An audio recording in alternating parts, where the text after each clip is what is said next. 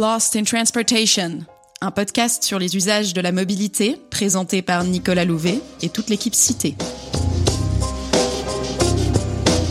Se déplacer, c'est réaliser des activités, parcourir des quartiers, rencontrer des gens, se dépenser ou se reposer, s'énerver ou se détendre. La mobilité donne vie à nos villes.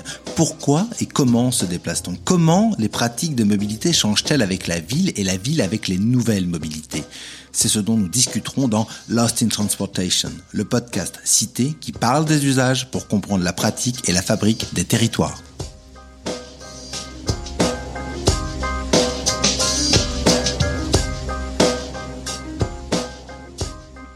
Alors que la France sort lentement du confinement, un mode s'affirme comme celui qui permettra aux villes de reprendre leur souffle, le vélo. C'est l'objet de cette troisième série de Lost in Transportation. Après un premier épisode qui traitait du lien entre vélo et mode de vie, ce deuxième épisode explore le potentiel offert par les vélos électriques rapides ou speedelec pour remplacer la voiture au-delà des villes.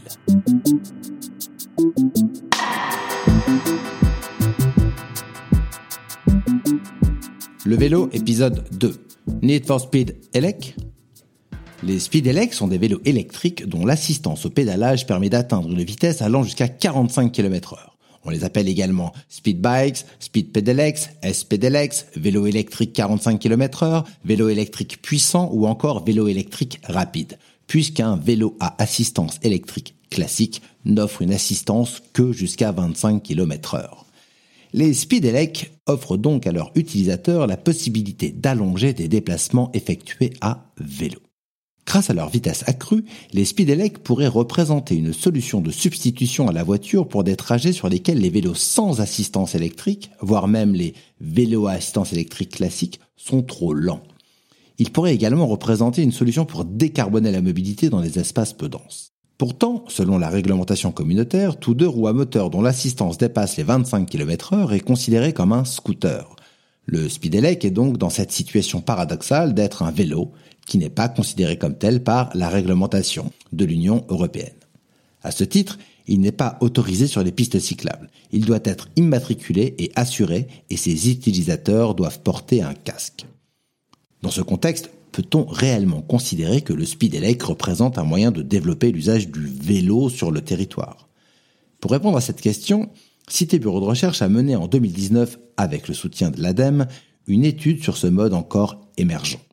Qui acquiert des speedelecs et pour quel usage? Quelle représentation entoure ce véhicule? Quel est le véritable potentiel de ce mode? Quels sont les freins à son développement?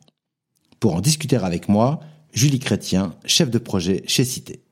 Nous allons ici parler des speedelecs homologués, qu'il est légal de conduire sur la voie publique en Europe. Dans la plupart des cas, ils ressemblent à s'y méprendre à des vélos à assistance électrique un peu costauds. Un cadre renforcé, des freins à plaques, une batterie sur le porte-bagages ou intégrée au cadre dans les versions haut de gamme, un moteur situé au pédalier dans la plupart des cas. D'ailleurs, jusqu'à récemment, un certain nombre de modèles de vélos à assistance électrique classiques étaient aussi vendus en version Speedelec.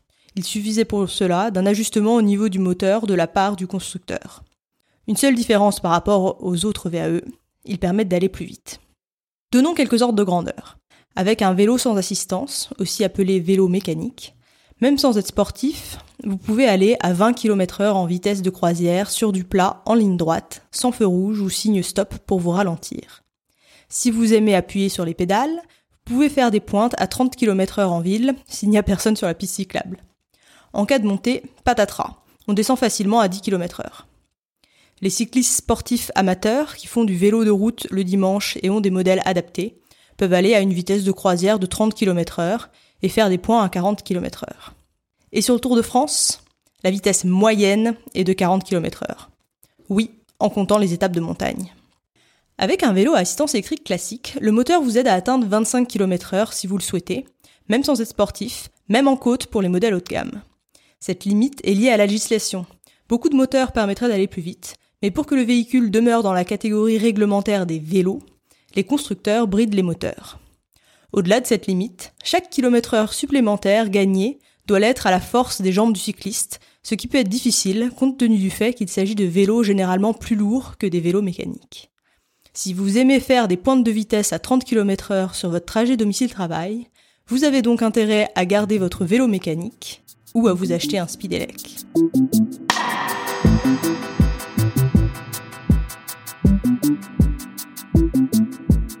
Comme nous le disions en introduction, ces deux roues à pédales avec assistance électrique fournissent en effet une assistance pouvant aller jusqu'à 45 km h Dans les faits, tous les speedelecs en circulation n'ont pas la puissance ni la capacité de batterie pour permettre de circuler à cette vitesse en toutes circonstances ou sur de longues durées.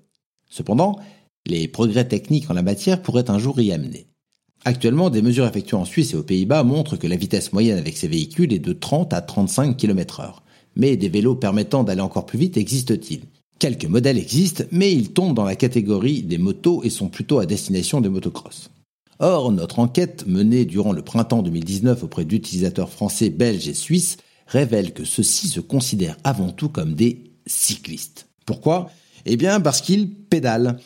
Le fait de pédaler les fait selon eux appartenir au monde des cyclistes. Le plaisir de pédaler et de produire un effort physique est une des raisons pour lesquelles ils acquièrent un speedelec plutôt qu'un scooter. Et peu importe donc la vitesse à laquelle ils circulent. Or, justement, les utilisateurs de speedelec ne sont pas soumis aux mêmes règles que les cyclistes, du moins dans les pays de l'Union européenne. Ils ont l'interdiction de rouler sur la chaussée et doivent immatriculer et assurer leur véhicule.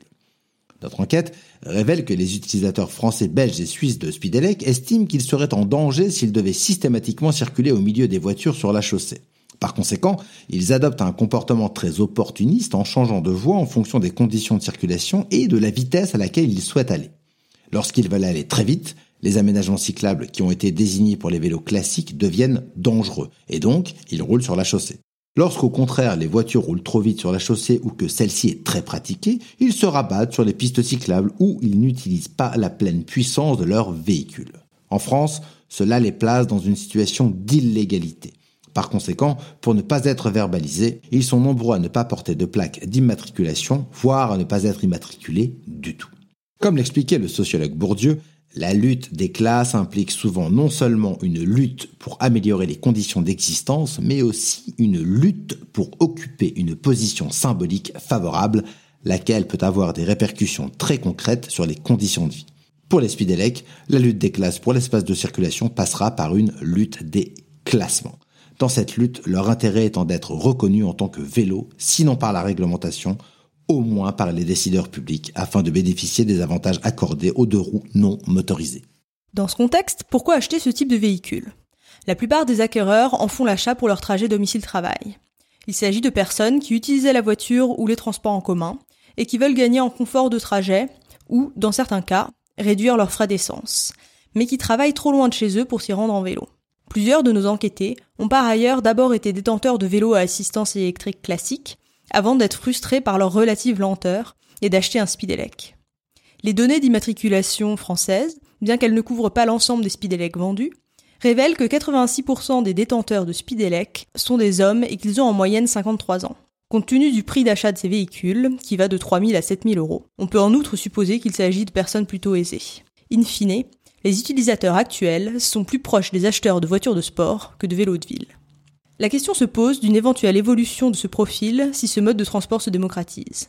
En effet, les Speedelecs sont actuellement des modes de niche en France, où on estime que moins de 0,1% des vélos vendus en 2017 sont des Speedelecs. En Belgique, où les Speedelecs représentent 2% des vélos vendus, et en Suisse, où ils représentent 5% des ventes, des études montrent que les hommes sont légèrement moins surreprésentés parmi les détenteurs de ces véhicules. Le succès du Speedelec en Suisse et en Belgique s'inscrit dans un contexte de succès du vélo à assistance électrique classique. Comme nous l'avons vu, certains utilisateurs de Speedelec ont d'abord essayé les vélos à assistance électrique 25 km/h. Or, en 2017, les ventes de VAE par habitant étaient 3 à 4 fois supérieures en Belgique et en Suisse à celles en France. Le succès en Suisse peut également être dû à des niveaux de revenus plus élevés qui facilitent l'acquisition de ces véhicules relativement onéreux. Un autre facteur explicatif pourrait tenir à une législation plus favorable. En Suisse, les speedelecs sont autorisés à rouler sur les pistes cyclables, et en Belgique, l'autorisation dépend des collectivités. Ceci interroge sur la place de la législation dans le développement de ce mode de transport. Comme nous l'expliquions précédemment, les pratiques spontanées de ce mode de transport sont flexibles, avec des allers-retours entre les pistes cyclables et la chaussée en fonction du niveau de danger perçu et de la vitesse souhaitée.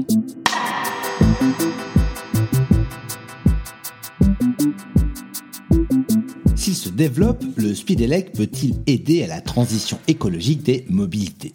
Un Speedelec consomme moins qu'un scooter, même électrique, en raison d'un poids plus faible et de l'apport en énergie lié au pédalage. Il permet de parcourir des distances plus grandes qu'un VAE classique. Sur le papier, il apparaît donc comme un candidat solide pour remplacer la voiture sur de longs trajets domicile-travail. Notre enquête a révélé que certaines personnes, habitant dans des grandes agglomérations, achètent un Speedelec par conviction écologique.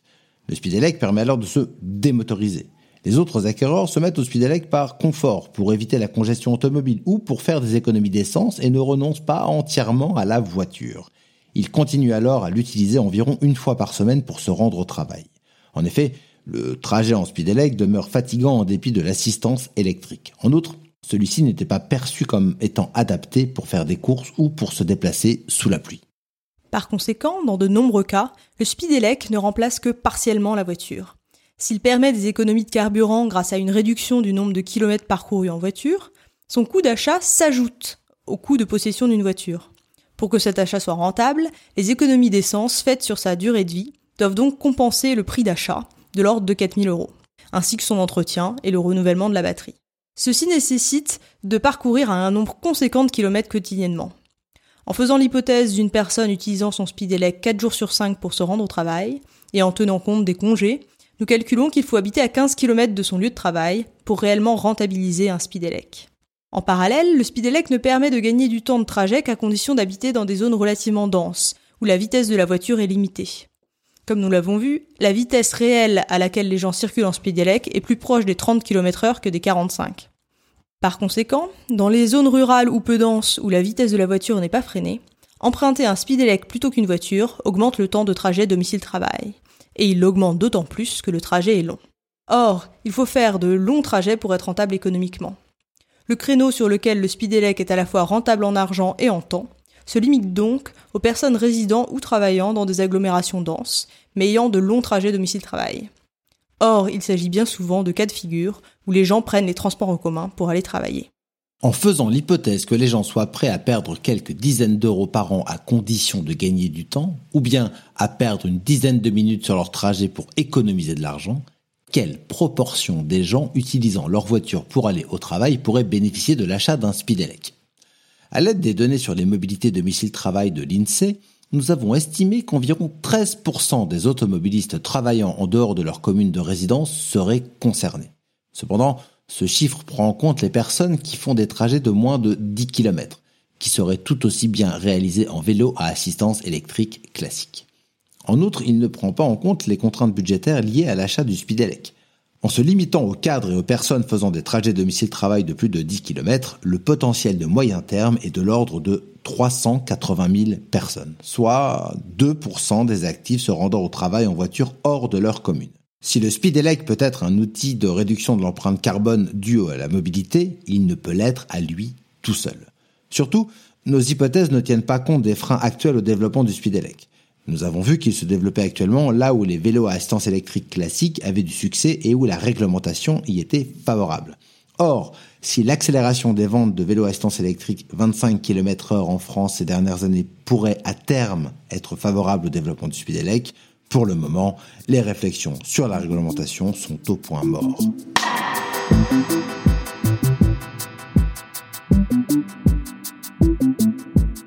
En tant que mode hybride, le Speedelec interroge les modes de régulation des mobilités mis en œuvre actuellement en France et les manières d'assurer une coexistence des moyens de transport dans la ville. Celle-ci est actuellement basée sur une logique de séparation des modes en fonction de leur classement réglementaire. Ceci pose problème lors de l'apparition de nouveaux modes de transport, comme nous avons pu l'observer lors de l'émergence des trottinettes électriques. Ces dernières étaient en effet dans un no man's land légal. Elles étaient autorisées sur les trottoirs, ce qui était absurde en termes de sécurité publique. Il a fallu des arrêtés municipaux, puis un décret national, pour que la réglementation évolue et leur impose de circuler sur les pistes cyclables, plus conformes aux intérêts partagés de l'ensemble des utilisateurs de la voirie. Le Speedelec se trouve actuellement dans une situation similaire. La législation met parfois ses utilisateurs dans une situation délicate. Une alternative serait une législation basée sur des vitesses maximum. On pourrait imaginer une interdiction d'aller à plus de 25 ou 30 km heure sur les pistes cyclables en ville, assortie de l'autorisation pour les cyclistes de circuler sur la chaussée lorsqu'ils souhaitent aller plus vite, et que le différentiel de vitesse avec les voitures est moindre. Pour les pistes cyclables en zone moins dense, la vitesse maximale pourrait être plus élevée, sous condition que ces pistes soient suffisamment larges pour rendre possible des dépassements sans danger. Augmenter la durabilité de mobilité quotidienne exige de réviser la place accordée à la voiture. Si aujourd'hui la solution est d'augmenter la taille des voies dédiées aux autres modes, une réflexion sur les manières de répartir les usagers sur ces espaces pourrait aussi être une piste à développer. Les voies dédiées au vélo, une thématique que nous aborderons dans notre prochain épisode.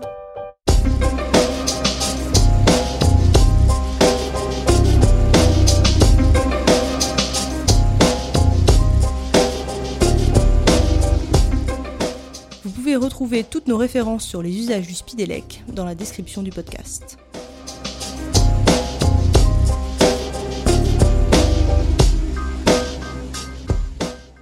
On se retrouve dans un mois pour un nouvel épisode de Lost in Transportation. D'ici là, n'hésitez pas à nous rendre visite sur notre blog. À bientôt!